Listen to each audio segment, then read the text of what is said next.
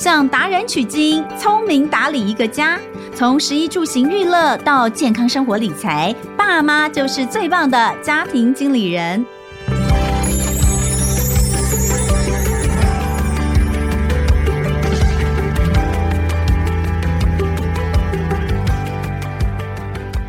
Hello，大家好，欢迎收听亲子天下家庭经理人，我是主持人肖彤文。今天是大年初五啊，在节目首播的这一天，先跟大家拜个晚年啊，希望大家在今年呢。龙年行大运，一切都顺顺顺。当然呢，在过年前后，其实很多人都在思考，是不是自己的职涯要来做转换。很多人也是这个领了年终之后，就觉得嗯，我要来换个新工作。希望大家都一切顺利哦。那但是我们讲到换工作，嗯，不是只有年轻人，不是只有青壮族群。你说老人家就真的退休之后就没事干了吗？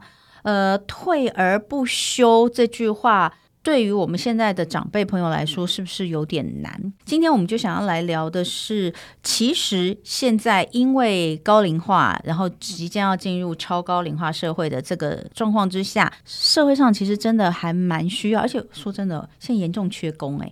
诶，如果我们这一群身体还非常健康的长辈朋友，甚至是他们在人生的历练、跟经验、跟待人处事、进退应退，可能都比年轻小伙子要更加优秀。就像我们所看到的电影，呃，高年级实习生里面的劳勃迪尼洛一样的话，那这种人不把他用，不是很可惜吗？根本就是一个浪费资源，对不对？尤其我要讲这么缺工的年代，所以我们今天就来看看，讨论一下。目前的台湾对于长辈在他们的第一阶段人生的这个工作，真的退休之后，如果要展开事业第二春，到底有不友善，有没有这样的机会？可能会面临到什么样的状况？我们家两个长辈状况不太一样，但是有一些可能真的就觉得爸爸妈妈退休之后突然间就老得好快哦，好希望找点事情给他们做，让他们又再次的可以像年轻人一样充满活力哦。呃，如果你也是有这样子的想法的话，好好听一下我们今天这一集。那我们再度邀请到的就是对老人最了解的了，弘道基金会的副执行长刘佳莹来到节目当中，谈谈长辈二度就业该怎么做。欢迎佳莹。Hello，听众朋友，大家好。刚刚我讲的这个现代老人就业的状况，有没有一个数据的统计呀？嗯，目前就是以劳动部这边的统计，是我们现在的高龄就业劳参率是百分之九。劳参率就是说他们的劳动参与率吗？没错。嗯、那其实以国外来说，国外其实都已经是双位数哈，就是十几二十 percent 的。哦，真的吗？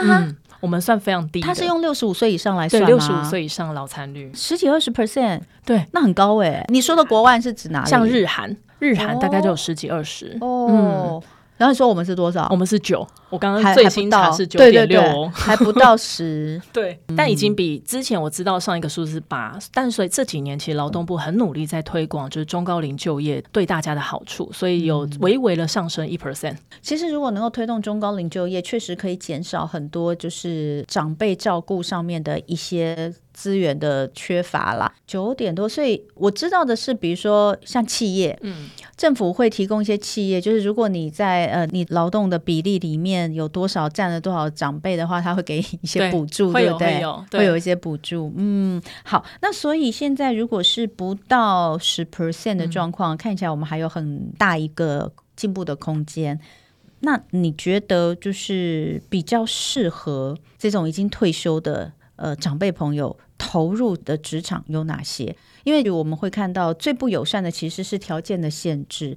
那过去都会有，比如说年龄的限制。现在就是说，哎，你在征人的时候，你不可以有年龄限制，否则你是违反这个年龄歧视。嗯。但其实你就算它上面没有写有年龄的限制，你去应征的时候，他看到你年纪这么大，他可能也觉得你不适合。所以我们先来盘点一下，哪些工作是比较适合退休的长辈再来投入的。嗯，以目前大家现在在推动的话，我自己看是在。服务业，那像餐厅或零售业来说，哦、呃，包含现在像摩斯 Seven Eleven，其实他们也是大力在推广，也非常欢迎二度就业的中高龄，他可以进入职场。哎，摩斯我真的是要特别这个讲一下，摩斯是早就在做这件事。对，哎，不知道为什么，是因为他们是日本企业吗？嗯，我大概十年前在我家附近的摩斯，就是早班晚班都各有一个奶奶。哦，对，那。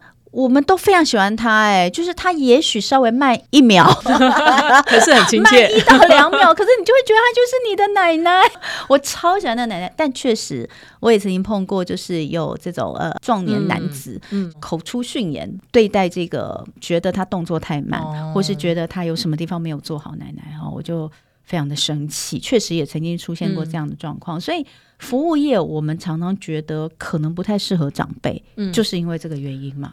对，对啊，那还有一个是说，尤其他们会遇到蛮大的困难，是说现在超科技，你光一个、嗯、你要定点在那个柜台，你要懂很多的载具啦，然后我们的会员啊，这些其实也可能会是他们踏入这个领域第一个障碍，他可能会想的是障碍。但是这很考验，就是说企业主有没有思考到这件事情。其实我说最好踏入的行业就是你们已经有一个固定的流程 SOP，你只要在这个 SOP 里面去想，你提供什么样的辅具，或你提供什么样的培训。事实上，这些很愿意就业的中高龄们，他是愿意学习。你再给他多几个月时间学习，给他好的工具，让他好的记忆的话，他是可以顺畅跟那个 SOP 走的。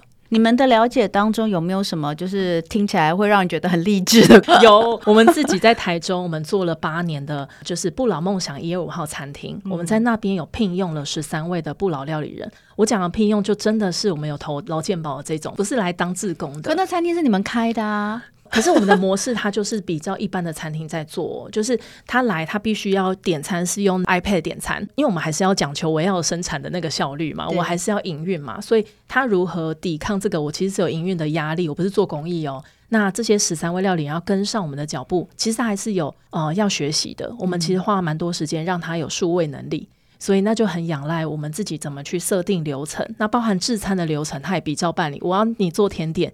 那你要学完之后，我如何把呃每一个步骤贴在他们厨房里面？那其实久而久之，他是有办法做得到。他们现在都自己做便当、做餐点、做甜点，然后带客人都是他们自己在做。嗯，哎、欸，你怎么看？我们先不要讲长辈，我们就讲我们好了。嗯、因为你看哦，我今年五十岁了，哦，看不出来，我离我离六十五岁也没有很远。哪我要想的就是说，你觉得啦？就说长辈他退休之后，我现在讲是两个不同的想法。嗯一个想法就是他做的事情是跟他过去的专业可能有关的，这是一个想法。对，因为就是他可能脑筋还很清楚啊，也许他体力不行，但是他在就是去解决问题的这些能力上面，他其实是有的。我说的是不用劳力的方式，这样，嗯嗯嗯、呃，这可能是会根据他过去的专业跟经验，他可以再提供的一些在劳动职场上的服务，这是一个。另外一个有可能就是重新打掉重练，重新来过。就像我觉得在你们的一二五梦想餐厅里面，这些应该也不见得每一个都是以前曾经做过餐饮业或者曾经做过甜点，嗯、不是对不对？对，整个打掉重新就重学，重新再开始，这两条路。到底哪一条路是比较适合长辈再就业？你觉得？我觉得这很看个性。像刚刚提到的，如果他本来就比较内向，对自己没有自信，他开始被自己的年龄框架的时候，我觉得要走优势的这个路线，嗯、就是找他自己还擅长的。他觉得踏入进去的时候是可以慢慢有自信，从他生活经验，他不用再多学，但他可以贡献就可以就业。但第二种，我觉得他比较考验的是他对自己的自信心，跟他开放接受新事物的心态有没有准备好。不然很可能他一进来会遭受到蛮大的挫折。为什么会这样讲啊？因为之前我曾经访问过一位作者，自己本身是医师哦，嗯、他一直在推广大家，就是你在五十之前，你就要先想好你五十之后的人生。嗯、就算你还没退休，可能你都要先想好你退休之后的人生。他说退休之后我们要做的事情，他有几个条件哈。第一个，你可以。不赖他为生，嗯，意思是说我不是靠他赚钱，我也能活下去的，好，所以这件事情它其实是维持你下一个阶段的动力，因为如果要靠他赚钱，你压力可能就会比较大一点。嗯、所以第一个呢，他说你要培养一个新的兴趣，嗯，这个兴趣是。你以前没有的哦，不是说呃，你以前曾经学过画画，然后没有学得很好，你现在要把它学得很好。他说不是，是这个完全没有碰过的，嗯、要重新开始的。他说，因为你会有截然不同的感受，你会开始有那种像年轻的时候接触到一个新鲜的事情的那种热情。嗯、他说，所以你要找一个以前完全没有过的哦、呃，你完全没有学过的东西，你可能曾经想学，但是你没学过，你要开始学习它。然后呢，这个东西。它不是你要赖以为生的。你比如说，哎，我想学画画，我可以画出画，但是我没有办法靠卖画赚钱，嗯嗯、你也不要这么想哈。这是第二个，第三个，这件事情最好是可以很多人一起做的事情，嗯、而不是你单独做的。比如说爬山，或是做公益，嗯、这些都是很多人可以一起做的。所以为什么我刚刚会问到你这件事情？他、嗯、这个是说你如何去延续你的退休之后的人生很重要的一件事情。他没有特别提到，就是你要再投入职场。但是他所讲的这个，就是你重新学习一样东西，因为它可以点燃你在年轻时候曾经对于新事物的那种新奇。我觉得其实套在你刚刚说的这个、嗯、呃餐厅，你们去找了一些十三位朋友一起来做，嗯、我觉得其实是会有这个亮点，嗯、只是。如果不是红道基金会，到底谁会愿意花这么多的时间去教老人重新开始学一样东西？嗯、以站在企业主的立场来看，他是划不来的呀。嗯、我觉得还有一个是劳动部他们现在在推广，是我比方说现在有一些工厂型的企业，他有在关注这件事情，所以他们想的是这些老员工，他如果照以前的生态的时候，他就是要退休了，你就是新一代直接进来。可是现在他们有在做一件事情，叫做师徒制。因为知识的经验其实很难传承，哦、老板最害怕的就是哎，让那技术不啊，不要弄，所以他反而是把这群老员工变成老顾问或老师傅，很棒很棒。所以其实师徒制这件事情是呃，因为我们也曾经当过那个劳动部的这个中高龄就业单位的评审之一，所以在看这些文件的时候，我们在发现工厂行业这个产业类别来说，他们有在发展这个，其实就帮助这些老员工不会心里害怕说，哎，我年纪到了或我身体开始不能了，而我没有办法对公司贡献。我觉得公司开始要去想。那我可以为他们创造什么职务内容？他可能是顾问，可能是老赛乎，反而让他有各种不一样的贡献出来。嗯，那像你们自己刚刚所讲的那个一二五的梦想餐厅，嗯、里面有这么多人，有没有哪几个故事可以跟我们分享？啊，我自己很喜欢分享一个是淑珍姐，嗯、那她从二零一九年有来面试，然后很有趣，她早期都是医生娘，她帮助她先生，然后呃做这个中医的事业，然后也自己养儿育女这样子。但到后来的时候，他也从来没想过他第三人生要活成什么样子。那你刚好一定是人生有个转折，就是开始先生有生病，然后呃子女当然也大了，他也在想，诶，那他要怎么样开始规划自己的下半人生？尝试要去投履历，也曾经到政府提供的这个英法的人才中心去求职，嗯、但也有一些挫折，加上他可能想这不是他想要的。后来他就看到我们有跟大家宣传说，哎，我们有在真人。那他也觉得，哎，料理这件事情，他好像可以做一点什么，也觉得门槛没那么高，所以他就有来面试。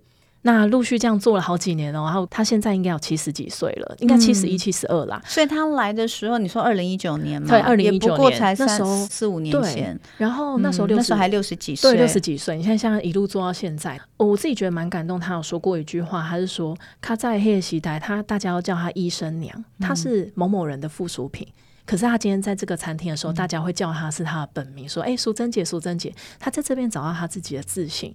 那他儿子非常放心，非常开心，说：“哎，我的妈妈晚年是她有一个她人生目标。他有时候，嗯、因为我就是排班制嘛，或者是过个年或者什么，他就会说：哇，怎么办？好无聊，好想去上班。所以以淑珍姐的例子来说，她不是为了生存需要一份收入，对，她只是希望让自己的晚年生活能够有趣一点，哦、有个目标，有个目标。大部分在投入职场的长辈朋友。他们主要投入的原因是什么呢？一个是刚刚提到的，是要找一个人生的目标。对。第二个是真的有经济的困难。那以经济真的有困难来说，我觉得在他们来讲，要能够从自己的兴趣出发找工作也会有难度。对。所以其实像我刚刚提到的这种劳力密集型的，我觉得也是他们比较好入手的工作。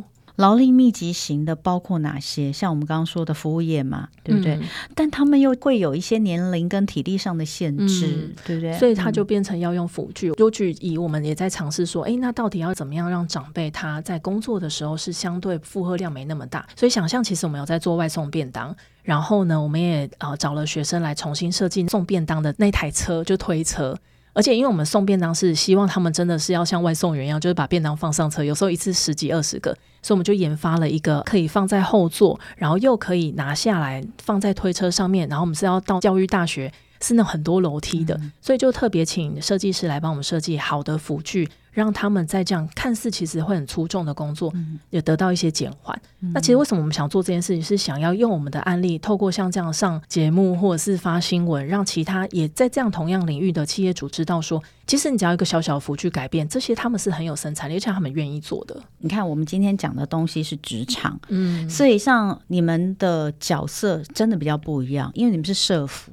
所以你们的出发点就是我们要如何帮助他们在接下来的这些事情上面哦，能够做得很好。那所以我可以先投注一些东西。可是现在以企业主来说，大部分企业主虽然他们可能会，比如说像我知道现在很多企业非常注意这个劳工的身心发展啦，那会去配合来做一些课程啦，或是内部的健康的这些相关的提供。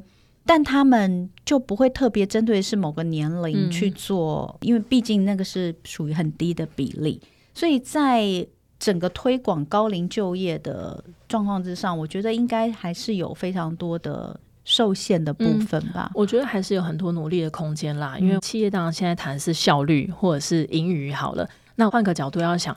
怎么样用有中高龄来协助你？你其实会达到你的目标。我觉得这一段的思维多需要有一些案例的交流的。嗯，所以其实劳动部来说，它也是很推广，比如说哦，那摩斯啦，或 Seven Eleven 啊，或一些大型企业，怎么样把他们好的案例？哎，我这样做，其实营业额是没有下滑的哦，我还是持续成长的。我觉得要让大企业主去相信这件事情是可能发生的。接下来最后我们讲两个部分，嗯、一个部分就是说，那如果家里面有长辈，他想要再投入。职场，他可能要做哪些准备？嗯，我觉得一个是认识自己到底想要什么样的第三人生。嗯，那那个认识自己就是你自己擅长什么，不擅长的什么，你喜欢什么，不喜欢什么。我觉得已经到了年迈的时候，不用再勉强自己。那这个很厘清之后，我觉得进入职场就会比较清楚的知道你愿意继续努力的在哪里，然后你就可以知道你有多大的弹性去接受新事物。因为我相信不太可能现在职场跟以前的就业职场会是一模一样，你一定还是得打开自己的某些界限。那你愿意做多少？我觉得这是在心态上面。还是或多或少要从自己开始做一点调整。那再来第二个，我觉得是知识跟技能。知识的话，一个就像您刚刚说的是，他要先知道我自己会什么，然后技能我现在还拥有什么。还有要准备的是，可能多多少少要有一些数位的能力啦。如果以现在的就业职场来说，那再来一个就是找资源啊、找资源的话，我自己也会鼓励大家，就是现在在一零四人力银行上面，一零四高年级专区。在那里，他就会有蛮多的企业在那边说：“诶，我们是一个友善中高龄的产业。”然后那边会有开出蛮多的福利啦，或工作的说明，就可以很清楚知道获得很多资讯。嗯，那另外一个也可以是去到银发人才资源中心，这个其实每一个县市几乎都有一个。那这个课程包含是你认识自己，然后还有就是技术能力的培育，那也可以在那边找到资源。这个其实已经讲到我要问的第二个问题。嗯、我第一个问题我是要问说，好，长辈如果今天想要再投入职场，他们需要做什么准备？然后再来就是他们要去哪里找工作？所以刚刚已经讲了，佳莹告诉我们就比如说在一零四人力银行上面，它会有中高龄专区，还有高年级专区。还有这个英法人才资源中心服务据点，那每一个县市哦都有一个。是这个北中南东是指台湾的北中南东吗？还是指每一个县市他们的北区、中区、南区、东区都有一个这样的英法人才服务据点？嗯，这边我更正一下，就是每一个县市都会有一个英法人才资源中心。那这个人才资源中心做的是什么？嗯、就我可以在这里上课吗？嗯、这个意思吗？对，他第一个就是媒合工作，哦、也就是说，有些企业主他会开放一些职缺，然后他也觉得哎，很欢迎中高龄来，有点像就业服务站一样，但他比较针对中高龄的。嗯、那第二个是这个中心他们会不定期会办一些课程，那当然就因应每个县市政府它主要推广的内容不同。另外还有就是可以查询中高龄友善的企业，不知道有哪些？像我们刚刚说摩斯啦，摩斯我是知道他们中高龄友善啦，因为真的。几乎每一个摩斯，我们都有看到，就是年龄比较大的长辈在工作。刚刚你说还有便利商店吗？对有一些便利商店，嗯，好像还是以服务业为主。对，目前比较已知的会是这样。那再来一个就是制造业哦，嗯，可能是在工厂第一线的服务，对，对不对？好，那这些都是可以直接查询。最后还是请佳莹来帮我们推荐。假设我们的听众他自己也要为自己的人生的下一步。来做一些打算，或是想为家里面的长辈哦。其实有些长辈在刚刚退休的时候是会情绪比较低落的。我们家比较反常，因为我爸爸呢，他是恨不得赶快退休。他这个退休之后，他就觉得哇，我每天都有好多事情可以做。他的事情其实也都在家。我觉得每个人都不一样。我爸也不出门，可是他每天在家里面看书、上网玩桥牌，他就每天都过得不亦乐乎哈。我是觉得蛮佩服他的哦。可是万一你家的长辈是退休之后有点意志消沉，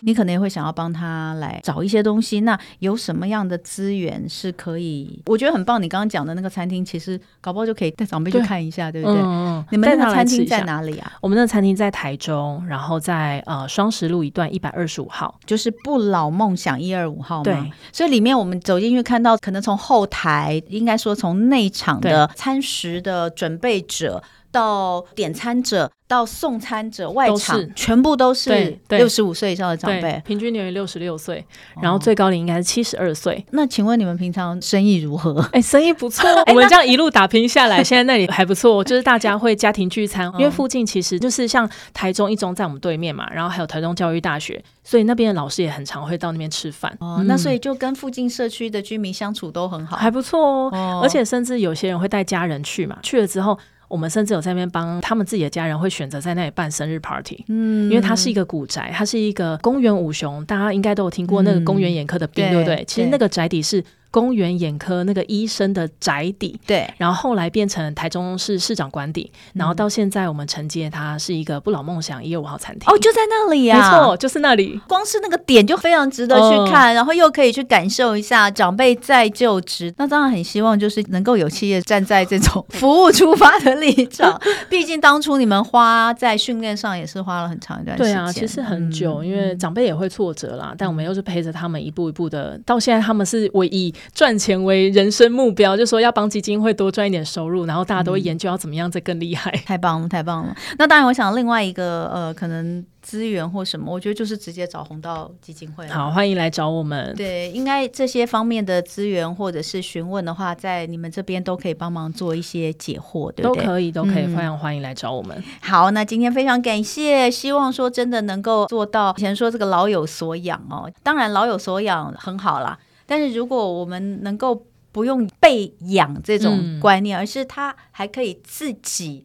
来为自己的人生创造另一个高峰，然后也能够自给自足，那不是很棒吗？就我们。